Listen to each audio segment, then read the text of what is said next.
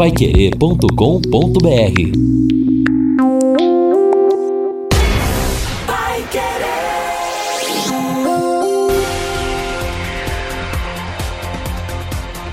No ar. No ar. Pai Querer Rádio Opinião. Mais uma realização do jornalismo Pai Querer.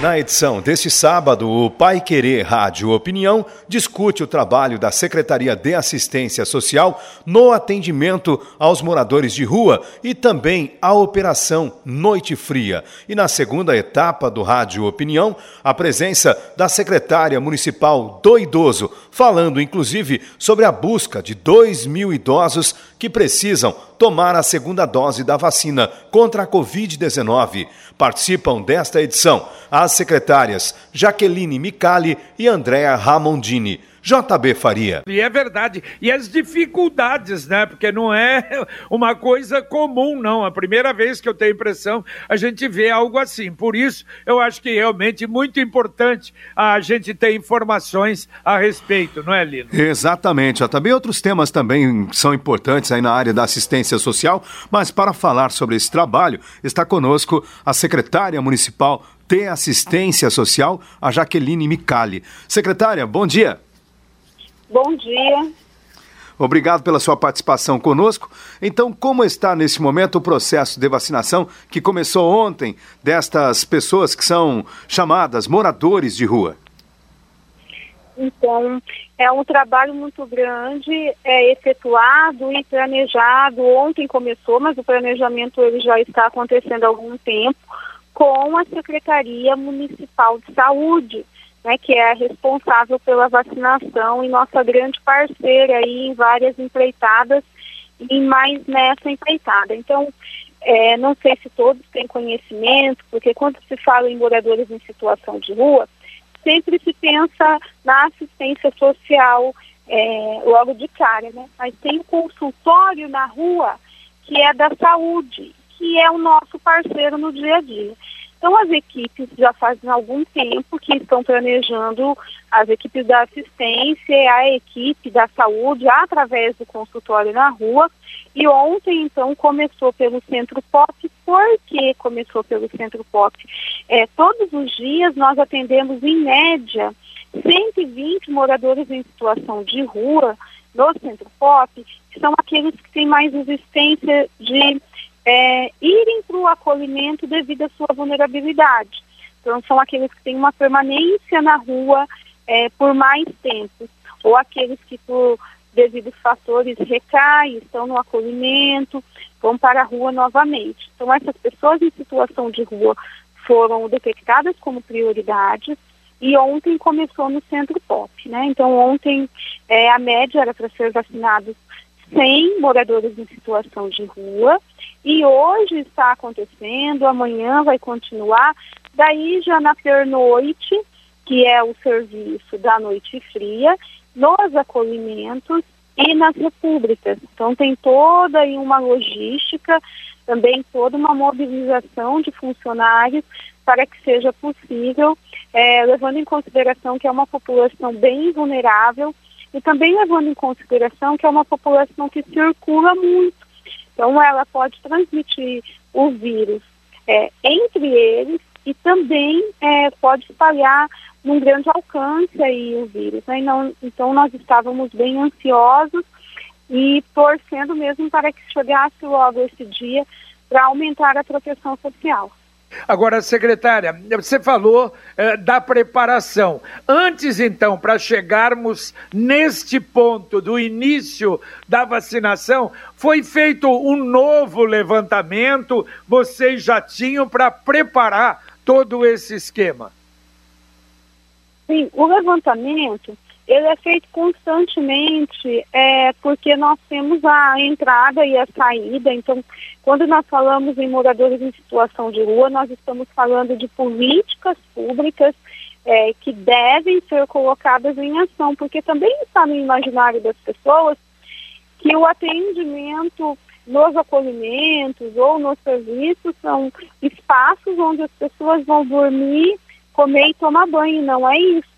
É, tem uma, uma grande rede de serviços nos últimos dois anos, quase três aí, foi um, onde na assistência teve ma o maior investimento juntamente com a saúde, então é um serviço muito grande que envolve assistentes sociais, que envolve psicólogos, que envolve educadores, administrativos, para que de fato a gente conheça essa população, saiba quem é essa população Sim. e suas demandas. Então, o ano passado, por exemplo, nós fizemos um levantamento do perfil é, de quem era essa pessoa que estava na rua na época da pandemia. Isso também nos serviu de subsídio. Então, por exemplo, nós não temos mais a mesma população, então nós não temos mais uma, uma população que é mais velha, que está na rua por conta do alcoolismo, nós temos outra população. E a pandemia agravou isso. Sobre o levantamento da quantidade, nós trabalhamos, porque, como eu disse, nós estamos verificando isso, que gira em torno de mil, mil pessoas em situação de rua. Quando nós falamos isso, as pessoas podem dizer, mas nós é, estamos vendo um, um, um número grande de circulação na rua. Sim, porque essas pessoas, elas circulam. Então, não quer dizer que uma pessoa que chega hoje em Londrina, que ela vai permanecer em Londrina Assim como não quer dizer que a pessoa chega em Curitiba hoje vai permanecer lá.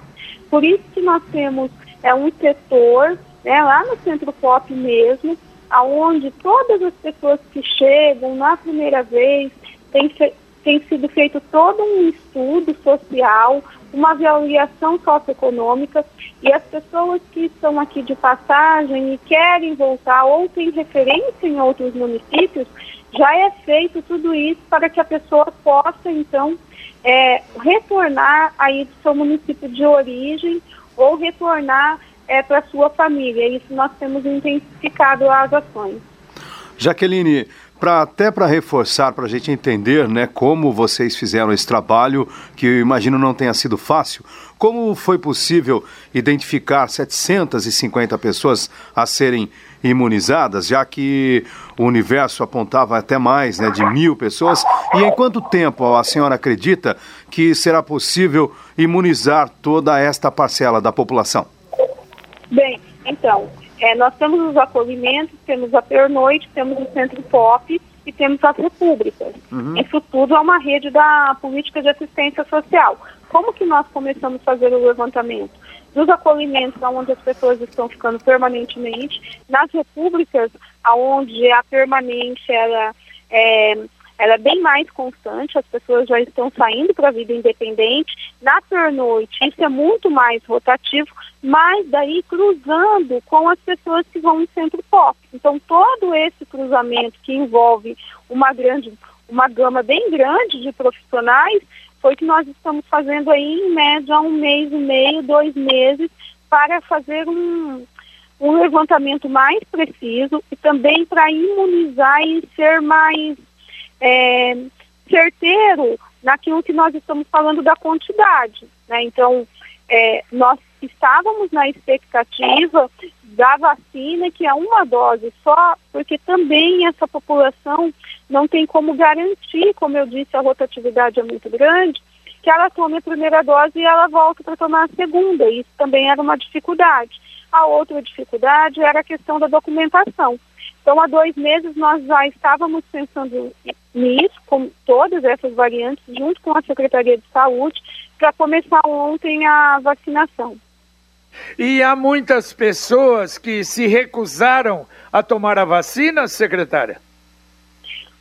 Olha, nós temos alguns mitos aí que nós estamos verificando em toda a população, não só nessa, mas é, ontem, por exemplo, no Centro Pop, aqueles que chegavam com dúvida, os técnicos, os educadores estavam trabalhando na conscientização e você verificava que entre eles mesmo um tentava conscientizar o outro. Não, ah, é necessário que você esteja imunizado até mesmo para que você sirva de exemplo, né? Então, ontem, por exemplo, eu vi muitos moradores em situação de rua numa consciência maior do que a uma ala da população muitas vezes que é se recusa a ser vacinada. Neste contexto, secretária, é, tendo essa dificuldade, não é possível, claro, obrigar a pessoa a tomar esta vacina, né? Então vocês têm que trabalhar também com esta realidade, não tem jeito? Sim, assim como qualquer outro uhum. cidadão não tem como obrigar, né? Então, essa população, ela traz essa dificuldade, eu iria eu poderia falar para você que não está sendo a a maior, né? Nós temos outras dificuldades maiores, como a permanência nos acolhimentos, como a aceitação até mesmo agora para pernoite, por conta das variantes que nós temos no sentido do uso de substância, do alcoolismo, do comprometimento da doença mental. Então, isso hoje é muito presente nessa população. Né? Então, isso aí hoje é que dificulta mais o nosso trabalho.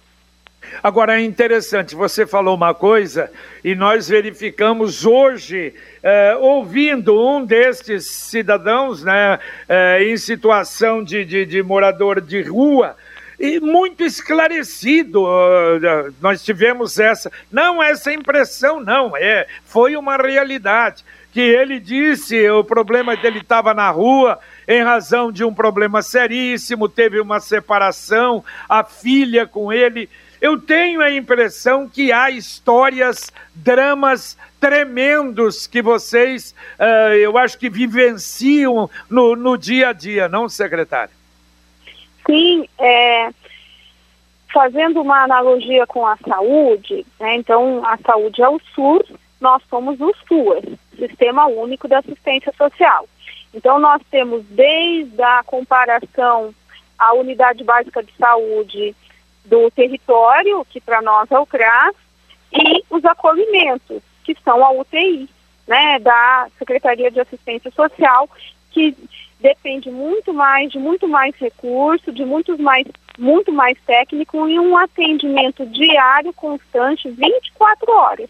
Porque quando a pessoa chega nessa situação, ela já passou por inúmeras para chegar. Né? Então, é, a, a nossa pesquisa do ano passado demonstrou que não é somente mais a questão econômica, é a questão econômica aliada a principalmente a questão dos vínculos familiares, que devido a inúmeros fatores eles estão ficando mais fragilizados. Então, o que, que isso significa? Esses dramas que você está dizendo.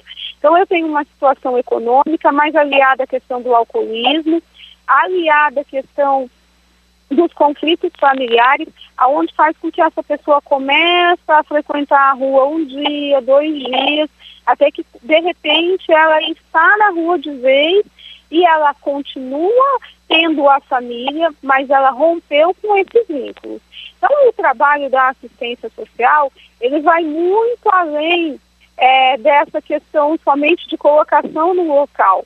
Ele vai num trabalho também de resgate de cidadania, de conversa com essa família, de superação muitas vezes é, dessa briga, vamos assim dizer, no senso comum, que se formou, do fortalecimento de vínculos, se não for possível, o fortalecimento dessa pessoa numa trilha da cidadania, onde ela possa entrar numa pernoite, ir para um acolhimento, ir para uma república e resgatar a sua história, né? ressignificar a sua história. O que nós estamos buscando no município é também é, intensificar esse trabalho com a saúde, que é a nossa secretaria irmã nesse caso, também com o trabalho e também com a habitação. Porque você não pode pensar em superação de situação de rua pensando somente numa política. Né? A pessoa não pode ficar o resto da vida dentro de um acolhimento, dentro de uma república. Ela tem que ir aí para a vida independente e para isso ela precisa de trabalho, né, geração de renda e para isso ela precisa de habitação. Então, o ano passado nós reformulamos todo o edital da inclusão produtiva, que é um programa da Secretaria de Assistência Social, aonde hoje é possível também grupos de pessoas em situação de rua em superação ter o seu grupo para que ele possa gerar renda através da sua habilidade e assim pensar na vida independente. Não é um trabalho a curto prazo, é um trabalho a médio a longo prazo. E essa época de inverno é uma época muito propícia para divulgarmos os nossos trabalho, então eu agradeço mais a vocês a oportunidade, porque é a época onde a população está sensível para escutar.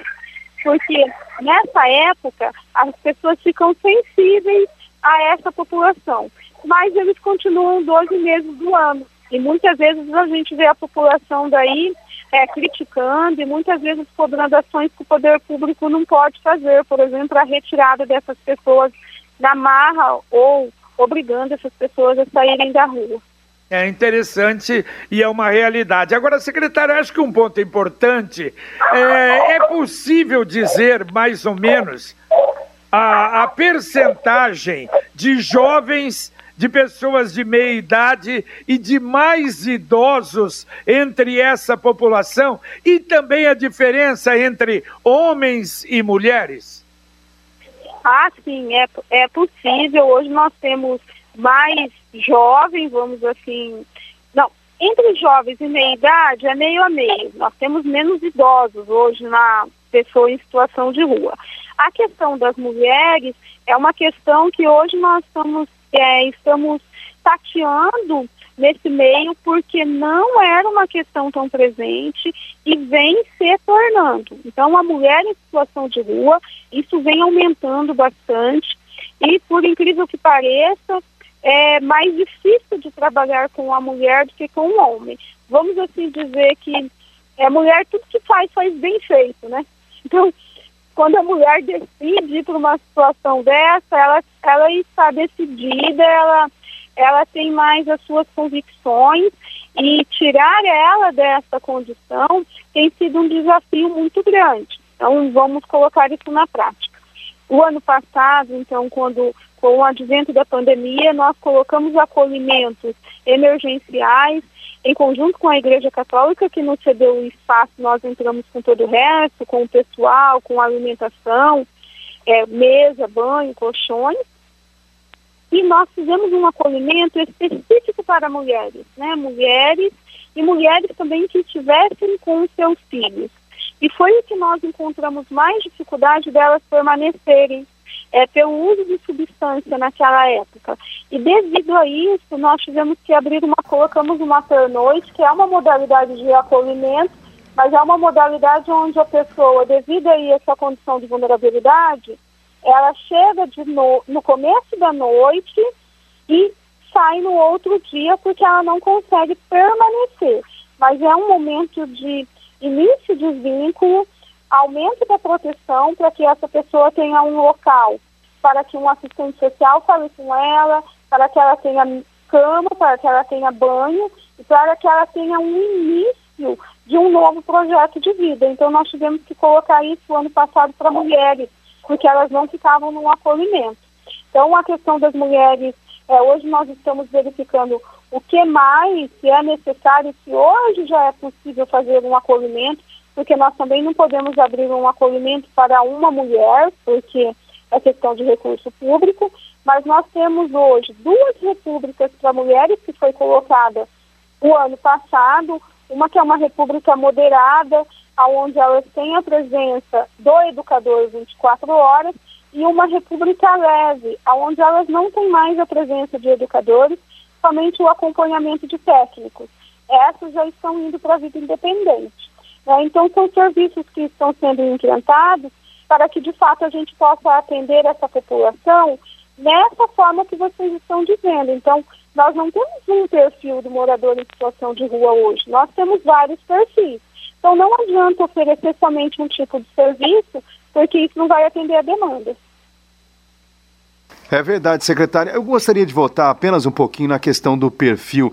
É, não é raro encontrar, por exemplo, pessoas com curso superior, mas que por um infortúnio estão também nesta situação, considerados hoje pessoas morando em situação de rua. Não, não é mais raro, não é mais raro você encontrar pessoas que tinham trabalho, carteiras assinadas, não é mais raro você encontrar pessoas até que já tinham o seu local de comércio, por exemplo, nós já encontramos é, empresários né, que tinham até suas empresas, funcionários, e todas essas pessoas deste perfil que nós estamos dizendo, é, universitários, ex-universitários, jovens, pessoas que é, têm servidor público hoje em situação de rua, todas essas pessoas são pelo uso abusivo de substância. Neste perfil, é, todos que foram para a rua foi porque começaram a utilizar é, algum tipo de substância e isso foi avançando e não conseguem mais manter o vínculo familiar. Secretária, bom, é, a senhora falou a respeito, né, nesse período de frio, o coração amolece, é uma verdade, isso é uma coisa que a gente observa. E a Operação Noite Fria, como é que está indo? Então, a Operação Noite Fria, nós já tínhamos dado é, início nela, como todo, todo ano, né? A partir de 2009, nós começamos a estender a Operação Noite Fria para mais meses. Depois, até viramos como uma casa de passagem, o que não tinha, de 2019 para 2020. Então, 2020, nós tivemos aí a questão dos acolhimentos emergenciais com a Igreja Católica e esse ano nós já estávamos com 45 é, metas com duas instituições. Daí, com esse frio intenso, essa, no início dessa semana, nós aumentamos mais 45 metas. E fizemos todo um planejamento, todo um, é, todo um esquema com trabalhando aí 24 horas para que fosse possível aumentar essas metas, para que fosse possível é, tivessem pessoas na rua, trabalhadores, né, dos SUAS na rua, educadores, fazendo a abordagem até meia-noite, até mesmo com um micro-ônibus, para que fosse possível aumentar essa proteção social. Então, são duas instituições que estão fazendo, o Morada de Deus e o MMA, e eles, é, isso é um serviço também, né? Então, quando ele chega lá, ele passa por uma triagem social, é avaliado se necessita esse encaminhamento para a família de origem, é avaliado se ele tem algum contato, se ele tiver algum contato, já é efetuado contato, é feita toda uma avaliação, é também fornecido roupa, porque nós estamos falando de pessoas que muitas vezes chegam até sem documentação, é oferecido daí a questão da alimentação, a questão do banho, e a partir de hoje, é, a UNMA está oferecendo, então, não somente a pernoite, mas a pessoa pode ficar no, durante o dia também, para que daí seja possível já fazer esse, esse, essa trilha, que ele saia da rua e que ele fique mais um acolhimento. Tá certo. Agora, secretária, é, é o mesmo esquema da Provopar? Ela está ligada à Secretaria de, de Assistência Social ou é separado? Não, tudo isso que nós estamos falando está ligado inteiramente à Secretaria de Assistência Social, é, financiado pelo Fundo Municipal de Assistência Social com recurso público, tem um plano de trabalho, tem prestação de conta, tem número de técnicos certo, tem número de educadores, então tudo é financiado pela assistência. O que, que acontece? Nós estamos falando é, de situações que é feita com é, instituições, porque isso a lei permite. Então, essas instituições, muitas vezes, para essa questão da roupa, para essa questão é, da cama, da mesa do banho, e até mesmo para esse morador que chega lá, elas trabalham muito com essa questão das doações e que essa semana foi, assim, essencial. É, um grupo da nos colaborou demais, comprando cobertores novos, comprando moletons, meias. Essas pessoas geralmente chegam lá não tem meia, olha, coisa básica, né? Então, é, isso colaborou demais, colchões, e isso foi possível que daí nós agimos, é, que, que fosse possível que a gente agisse junto com essas instituições para de fato oferecer a proteção social. Mas não pode uma instituição qualquer fazer isso. Ela tem que ter registro no Conselho de Assistência e ela tem que estar totalmente em dia Agora, porque não é um serviço qualquer. Então, secretária, mas uh, a diferença entre a ação da Provopar e a ação da assistência social ou não? Não, não tem mais o Provopar, né? Então, agora tem essas duas instituições. Mas, mas secretária, Uh, não, não, apenas complementando, olha a minha dúvida. Ontem ah. até, uh, ontem ou anteontem, havia um pedido para entregar na Provopar, na Avenida Brasília 1501. Eu achei até difícil, não tem placa, não tem nada e estava tudo fechado. Aquele é o mesmo trabalho da assistência ou é um trabalho paralelo? Não, é o, o Provopar, mais especificamente, ele não tem mais nenhum termo de colaboração com a Secretaria de Assistência Social e nem com a Prefeitura de Londrina. Nós não estamos tendo ações com o Provopar é, nessa campanha da Noite Free nem da Pernoite.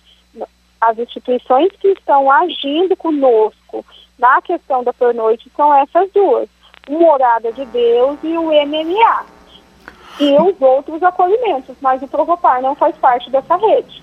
Neste contexto, secretária, é, eu acho importante, então, a gente ajudar o ouvinte a entender. De repente, alguém quer ajudar. Qual é a melhor maneira de ajudar neste momento, colaborar com a Sim. Operação Noite Fria? A melhor, a melhor forma de ajudar é, nesse momento é entrando em contato com a Secretaria de Assistência Social para que a Secretaria de Assistência Social indique as instituições que têm registro no Conselho, que prestam esse tipo de serviço.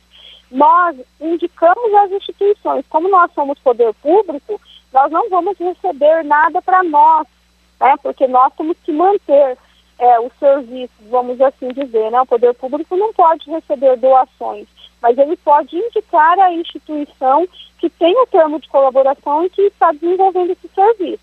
Sempre é a melhor forma, né? Sempre é o melhor caminho, saber para onde está indo, ir lá, verificar, conhecer.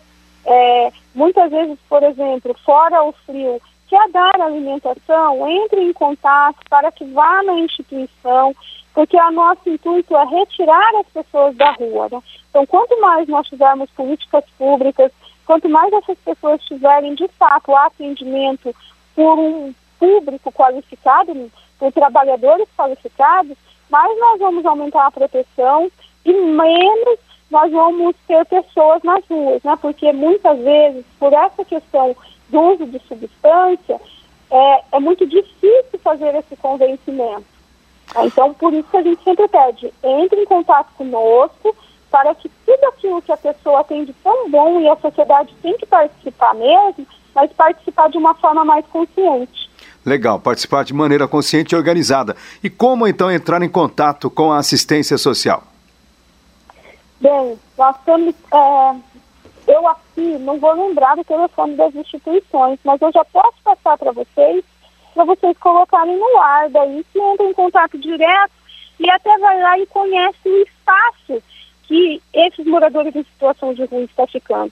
Essa semana, por exemplo, todos aqueles que foram é, fazer doações e tiveram esse contato, voltaram e falaram, eu não acreditava que era dessa forma, né? Então, como é bom verificar como o poder público está investindo nessas pessoas e como tem instituições que também podem crescer muito nessa conscientização aí do que é cidadania, né? Então, cidadania é muito além de oferecer a, uma, uma comida lá na, na concha acústica, por exemplo, em outras praças.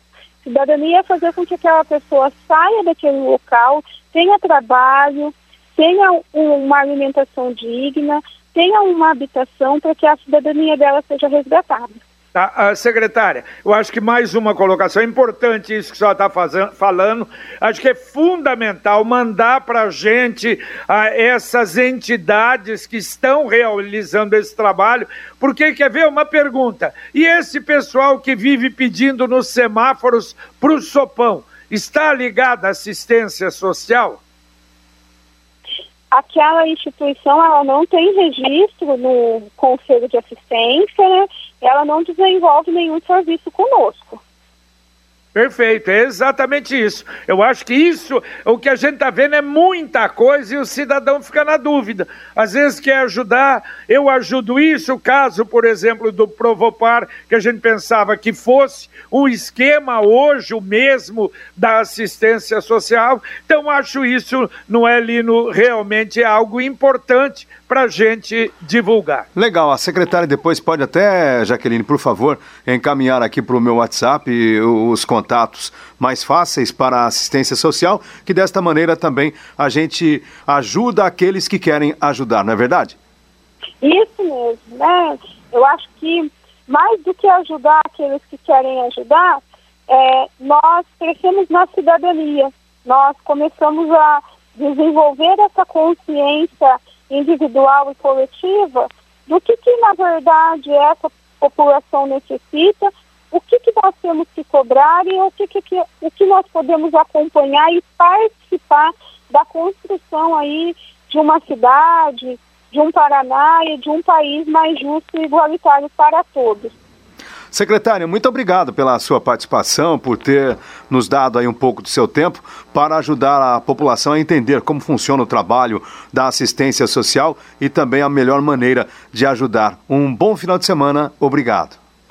Eu que agradeço, estamos sempre à disposição. Eu acho isso essencial para que nós, de fato, possamos conhecer o que são políticas públicas, aonde que vai o imposto desse cidadão, né? Uhum. E como que nós estamos trabalhando aí para vencer isso que hoje é um desafio mundial da população em situação de rua. Legal, secretária municipal de assistência social, Jaqueline Micali, aqui no Pai Querer Rádio Opinião. Olha, a Neuza do Violim até pergunta, e aquela praça da Tiradentes cheia de moradores? Não, não é só aquela, são várias. Uhum. O que ela falou, é um trabalho realmente muito mais difícil do que se imagina. E a Arlete pergunta, quem fornece esses doces para os moradores de rua? E às vezes não é morador de rua, não, o que vive vendendo nos sinais algum desses acolhidos tem trabalho? Quer dizer, essa tentativa, como ela falou. Mas não pensem que é fácil, não, para tirar muitos deles. A situação, repito, já falamos isso em várias outras oportunidades, é muito mais complexa do que se imagina. Bom, e na, nossa, na segunda etapa do nosso programa, a gente vai falar um pouco do trabalho da Secretaria Municipal do Idoso e a atenção, claro, para a vacinação dos idosos que ainda não tomaram a segunda dose. Conosco está a secretária Andréa Ramondini. Secretária, bom dia, obrigado pela sua participação. Bom dia, Lino. Bom dia, JB. Bom dia, os ouvintes aí do, do Rádio Opinião. É um prazer estar aqui com vocês. Tá certo, muito obrigado, Andréa. Mas antes de nós entrarmos no seu trabalho na secretaria, e você? Tudo bem, sem sequela. Você passou apertada também, né, André? Passei, Lino, passei apertado com essa com essa doença. Na verdade, eu, eu peguei o Covid em setembro, né, do ano passado. É, tive a forma mais grave da doença, fiquei na UTI, fiquei internada por 15 dias, mas graças a Deus agora já está tudo bem. A gente tem sequela sim, Lino JB, é, eu ainda tenho alguns problemas com esquecimento, eu tenho problemas com queda de cabelo, é, tenho uma série de problemas aí, as coisas ainda me incomodam, a Covid ainda me incomoda. Olha, interessante isso que você falou agora. E eu não imaginava, a gente não sei se o Lino eh, tinha conhecimento disso, esse problema de queda de cabelo, diz que é muito eh, eh, acentuado. Aliás, há até uma, uma amiga que disse que quase perdeu todo o cabelo em razão da Covid. É, eu também. Na verdade, eu, na dermatologista me explicou que a Covid quebra o ciclo do crescimento do cabelo. E é, é três meses depois que a gente passa pela forma grave da doença. Ele começa a cair, cai por três meses para depois começar um novo ciclo. Eu tenho tido bastante problema com isso. Ah, mas vai dar tudo certo, Andréia. Com certeza, daqui a pouco está tudo resolvido, né? Você vai estar com certeza também superando estas sequelas, esses problemas. E agora, o que vocês precisam superar também aí é essa dificuldade de fazer com que os idosos tomem, ou pelo menos uma parte, tomem a segunda dose da vacina contra a Covid-19. Quantos idosos já foram localizados para tomar esta segunda dose da vacina? A gente começou essa empreitada aí na terça-feira. Nós conseguimos fazer uma média aí entre 80 ligações por dia. É, em Londrina, a gente está trabalhando aí é, nessa primeira fase com os idosos acima de 70 anos. Então, através aí da Secretaria do Idoso, em parceria com a Saúde e com a Secretaria de Planejamento, que é quem está planilhando, na verdade, para a gente todos esses dados, está compilando esses dados para nos mandar, é uma ação aí para conscientizar esses idosos sobre a importância da vacinação. É, nossos, nossos servidores, né, nessa primeira etapa, os servidores que trabalham no centro de convivência, isso é muito importante, eles têm uma experiência já para tratar com esses idosos. Então, como eu disse, começaram aí na terça-feira uma busca ativa através do telefone a esses idosos com mais de 70 anos. Agora, a intenção é que a gente consiga atingir aí um alto índice de idosos com ciclo de imunização completo, né? Já que a gente sabe que os idosos são um público aí prioritário da vacina já que podem sofrer aí complicações, internamentos e óbitos, né? Então nós vamos trabalhar forte nessa conscientização. Agora, Andréia, evidente a gente sabe está no começo, mas já já tem alguma pista ou sei lá uma percentagem maior ou menor do problema do porquê dessa ausência? Então, JB, é, eu até estava olhando a planilha para tirar aqui algumas é, enfim, o que, que pode estar tá acontecendo, né? Então, por exemplo, é, primeiro que a gente faz uma pesquisa no obituário da SESC para a gente essa sensibilidade da gente não ligar e a família ter que nos comunicar que esse idoso faleceu. Então a gente já começa por aí. Por exemplo, tem uma idosa aqui que passou a ser acamada após a primeira dose. Né? Ela teve um acidente doméstico, então a gente tem que fazer essa mudança no cadastro todos os idosos que nos últimos aí, ou na última semana, ou nos últimos 15 dias, comunicaram que já tomaram as duas doses, a gente está pedindo a fotografia da carteirinha de vacinação. Por exemplo, uma outra idosa passou por uma cirurgia, então agora ela está acamada. É, o idoso que tomou vacina da gripe, então a gente vai retornar para agendar a segunda dose da Covid. Nós temos idosos também que tomaram segunda dose em outros municípios né? Às vezes o filho, algum familiar mora em outro município, então esse idoso foi para outro município. Alguns óbitos, né? A gente já constatou aqui. É, por exemplo, a gente conversou com a filha de um idoso que tomou a primeira dose, mas ele pegou o Covid. Então ele passou muito mal. Agora ele está muito resistente em tomar a segunda dose. Aí vai o nosso trabalho de conscientização. É, nós vamos conversar com esse idoso. É, o idoso com, com resistência. A gente falou com a esposa dele, nós vamos tentar com ele agora. Erros no cadastramento, alguma dificuldade no agendamento. A gente tem até aqui um falecimento de homônimos, por exemplo. Tinha a mesma idade e o mesmo nome. Então agora a gente vai consertar isso na questão da nossa planilha. É, locomoção. É, se esse idoso mora muito longe, se ele tem alguma dificuldade de locomoção, que também já apareceu na nossa planilha, a gente vai buscar sempre um motorista e um técnico eh, nosso da secretaria para buscar e para levar esse idoso para tomar a segunda dose. O que a gente está fazendo também é que as tentativas que a gente tem muitas sem êxito, o telefone não, não atende, enfim, é, nós estamos fazendo três a quatro tentativas e depois a gente também vai pegar um motorista e um técnico e aí a gente consegue esse endereço através da UBS e aí a gente vai lá na casa saber o que está acontecendo. Olha que coisa interessante, André. Evidentemente que pode mudar daqui a pouco, porque é apenas o começo. Mas todos os relatos que você fez aí pouquíssimos, me parece, com resistência absoluta do idoso de tomar vacina. Daqui a pouco, Sim. tomara que aconteça isso, que nesses dois mil é, são esses problemas que você é, colocou aí, que é muito natural, não é? Para a vida do idoso, ou, claro. claro, um problema de doença, um problema de falecimento e uma série de outras coisas, não é? Então, os nossos servidores estão é, aptos a, podem, estão aptos a fazer. O que, que eles podem fazer para ajudar para quem está nos ouvindo? As alterações no cadastro ou no agendamento, o esclarecimento sobre os intervalos da vacina, que às vezes esse idoso pode ter, intensificar o trabalho contra fake news. Isso é muito importante. Tem muita fake news em relação à própria vacinação ou aos imunizantes. É, a gente pode falar com a família. É, a gente também tem uma preocupação com os idosos que moram sozinhos.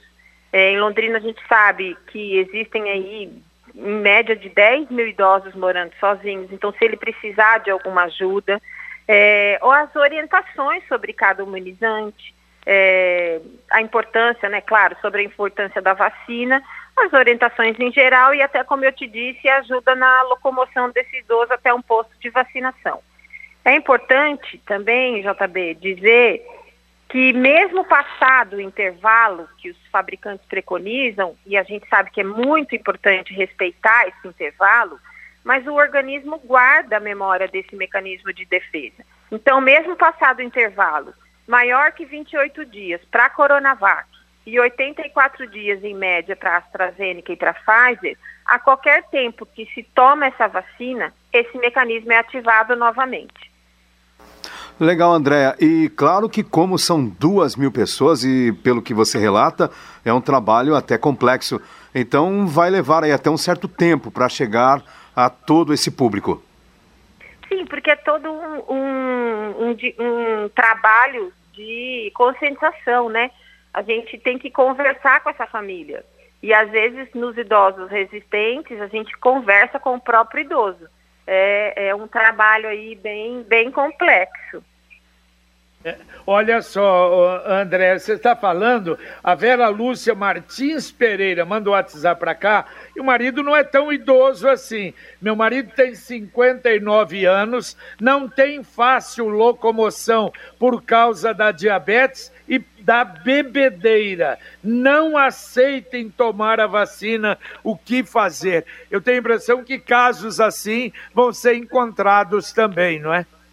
Sim, muitos casos assim. A gente tem sim a resistência de algumas pessoas. E aquilo que eu falei da fake, das fake news é, é muito importante. As pessoas, principalmente as pessoas idosas, e enfim, esse senhor tem 59 anos, mas é a questão da conscientização mesmo, é o que eu falo. É, se a gente conseguir, é, a gente está salvando vidas, né, JB? É, o nosso intuito aqui é de salvar vidas. Então, todo esse trabalho é voltado é, para salvar vidas.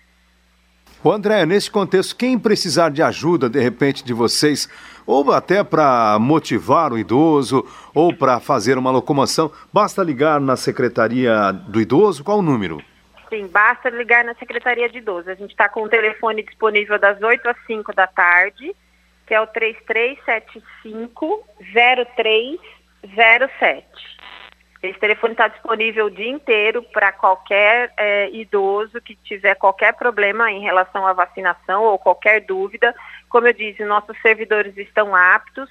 É, eles tiveram aí uma um, como como é, uma conversa com a Secretaria de Saúde, né, uma capacitação para poder responder a todos esses a todas essas dúvidas. É, por exemplo, Estou com suspeita de Covid, posso me vacinar?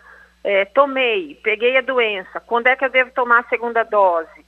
É, quais são os sintomas se eu ficar doente depois de me vacinar? Porque também existe muita resistência, porque as pessoas falam em, em alguma. É, quanto à proteção contra a Covid, quando vai começar a fazer efeito? Quando eu vou estar totalmente é, é, imunizado, né? É possível adoecer mesmo após ser vacinado? Enfim, já tive Covid, eu tenho anticorpos, tomei a primeira dose. Devo tomar a segunda? Claro, deve tomar a segunda. Então, os nossos servidores estão aptos aí a responder e a ajudar a qualquer, o que eu digo, a qualquer tipo de ajuda, é, das 8 da manhã às 5 da tarde. É, e acho que tem uma facilidade também para conversar com esse pessoal, principalmente os mais resistentes, pela, pelo visível efeito da vacina, não é? Isso Exatamente. a gente está vendo no Brasil inteiro, a diminuição de casos, de mortes de pessoas acima de 60 anos, não é, André? É, JB, todos os imunizantes disponíveis no Brasil, sem exceção, têm um alto índice para prevenção das formas graves, né, da Covid-19 A gente sabe que dados epidemiológicos aí eh, dizem eh, que a mortalidade entre os idosos diminuiu drasticamente em relação à, à imunização completa. Tá Também. certo. Agora, o, o Andréia, bom, eh, evidentemente há esse problema, o problema da pandemia, o problema da vacina, o problema desse trabalho que vocês estão fazendo. Mas, evidentemente, que a Secretaria do Idoso, aliás, tinha uma série de ações de apoio à terceira idade. É, voltou alguma coisa, pelo menos, a, a uma certa normalidade, Andréia? Não, ainda não, JB. Nossos CCIs continuam é, sem as atividades, é, ainda nós não podemos, a gente já tem um plano aí de ação para quando essas atividades voltarem. Quando essa pandemia chegou, nós dividimos aí a Secretaria do Idoso mais ou menos em três frentes, né? Uma, a gente teve que se reinventar para continuar, assim, não perder o vínculo com aqueles idosos que frequentavam o centro de convivência. Então a gente teve que se reinventar. Então a gente montou os grupos de WhatsApp desses idosos frequentadores do CCIs. É, nesses grupos nós dividimos aí mais ou menos em três grupos. Um grupo para atividade física, um outro grupo para interação, porque eles se encontravam todos os dias, praticamente. Então, esse grupo de interação, eles trocam fotografias, os bons dias, os vídeos, enfim. Ele é um grupo de interação. E um grupo informativo, onde a gente fala de saúde, de vacinação, da Covid e de outras, é, outros assuntos para a qualidade de vida do idoso. Uma segunda frente foram as ILPIs, né, as instituições de longa permanência. É, o ano passado, todo mundo lembra, a gente teve graves problemas dentro dessas instituições. Então, aí um outro grupo dentro da secretaria ficou exclusivamente para cuidar dessas instituições. São 18 particulares em Londrina, quatro conveniadas, um universo aí de mil pessoas. Então foram testagem em massa, uma médica exclusiva que veio para nos ajudar da Secretaria de Saúde, os decretos de proibição, enfim, a entrada nessas instituições, os planos de contingência exclusivamente para essas instituições, é, os EPIs, né, o Fundo do Idoso aí disponibilizou mais ou menos 400 mil reais para a compra de EPIs, então a gente foram 84 mil itens e a gente teve que criar também, como a Jaqueline colocou aí, a gente teve que criar um novo serviço, que era para um, é, uma IRPI para idosos independentes, principalmente esses idosos que a Jaqueline acabou de falar, que estavam nos acolhimentos e que às vezes vieram, que eram moradores de rua. Então a gente teve que criar um novo serviço, porque esses idosos não são idosos que têm perfil para as instituições de longa permanência, é, porque eles são independentes. Eles saem, voltam, eles fazem um bico aqui, um ali, é, enfim, eles, eles não ficam dentro, porque dentro dessas instituições que nós temos conveniadas hoje, o idoso não pode mais sair de lá. E esses independentes, não, eles, eles têm uma vida totalmente diferente. Então a gente teve que criar um novo serviço. Hoje quem atende é o Bom Samaritano, é, e para esses idosos aí independentes, para que eles tenham uma qualidade de vida muito melhor. E como você disse, JB, uma terceira frente ainda na Secretaria do Idoso continuou aí com os nossos projetos. Nós temos os projetos, o projeto de moradia, nós temos dois condomínios aí para idosos que nós estamos trabalhando em cima desse projeto, um condomínio é, em parceria com o governo do estado, ali no Ruiz Irmão Carnaciale, que nós estamos trabalhando, é, um outro condomínio que provavelmente a Vila do Idoso, que vai sair ali naquelas casas do aeroporto, então toda a tratativa com o comando da aeronáutica, nós já estamos aí nesse, nesse processo aí há, há mais ou menos uns dois longos anos aí, né? A nossa mudança de, de endereço, nós saímos, a sede administrativa da secretaria saiu da, do centro de convivência lá do Oeste, e agora a gente atende, nós estamos todos lá na Capismel. Então nós temos um lugar novo aí. Então nós dividimos aí praticamente essa é, a, a secretaria aí nessas três frentes para a gente conseguir continuar trabalhando. É muito complexo, né? Como você viu, assim, é, as pessoas não sei se imaginam que a gente tem tudo isso aí para lidar e para e dar conta, né, JB? É verdade. Se na família da gente já é complicado você ter todo mundo ali, né, com um apoio, assistência, imagina quando a gente tem esse universo todo. E imagino também, André, que a vacinação para os idosos nas casas de longa permanência foi um alento, um alívio para vocês. É, e outra foi. coisa, complementando, André, me parece, nós não tivemos mais casos, né, aqui em Londrina registrados nessas casas de longa permanência, não é? É, JB, a gente agora uma calmaria aí na, nas ILPIs, né, nas instituições de longa permanência, que são os antigos asilos aí, que a gente, que as pessoas conheciam como asilo. É, nós ainda temos casos pipocando em, em, em quase todas as instituições de longa permanência, mas são casos isolados, são casos sem gravidade, a maioria dos casos é dos funcionários né? Então, os funcionários ainda, porque esses funcionários é, trabalham, às vezes, em mais de uma localidade, trabalham nesse, nessa ILPI, mas trabalham em hospitais, trabalham em outros lugares. Então, a gente ainda tem casos, e é isso, por isso que a gente continua é, com uma, um especialista aí é, da Secretaria de Saúde, a gente continua monitorando todas essas ILPIs. Toda semana nós recebemos um relatório completo, toda terça-feira chega para nós um relatório completo é, de, todo, de todas as instituições, da saúde desses funcionários e dos, dos residentes nesses nessas instituições. Nós continuamos no monitoramento. É, imagino. E é importante, né? Agora, eh, André, já estamos quase em cima da hora para encerrar. Eh, você falou desse do, do problema, quer dizer, teve que a secretaria que reinventar, quer dizer, criou grupos de WhatsApps. Esse talvez tenha sido o maior problema, a maior dificuldade para as pessoas de idade que tinham esse trabalho, essa é, interação muito grande entre eles durante o quê? Um ano e três meses, um ano e quatro meses. Eu fico imaginando, deve ter sido muito frustrante e complicado, não é, André? Na verdade, nós temos, toda vez que a gente entra em contato, a, a pergunta que os idosos do centro de convivência fazem, quando nós iremos voltar? Então, porque eles tinham mesmo é, uma qualidade de vida, né? O que a gente prima ali na, na, na secretaria é o envelhecimento saudável.